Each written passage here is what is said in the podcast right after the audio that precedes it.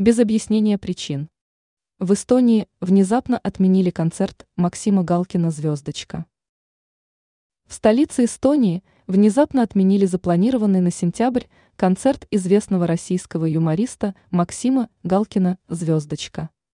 Выступление шоумена в Таллине было намечено на 15 сентября. Но отменили. Причем без объяснения причин. Об этом информирует МИ «Россия» сегодня со ссылкой на представителей площадки Алексела. Там должно было состояться мероприятие. Выступление Максима Галкина «Звездочка», запланированное на 15 сентября 2023 года в Таллине, отменяется, говорится в официальном заявлении организаторов. Представители названной площадки не указали причину, по которой было решено отменить концерт юмориста.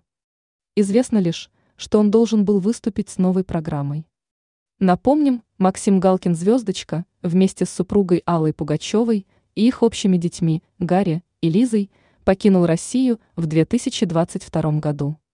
После ряда русофобских высказываний за границей во время концертов юмориста на родине признали иностранным агентом.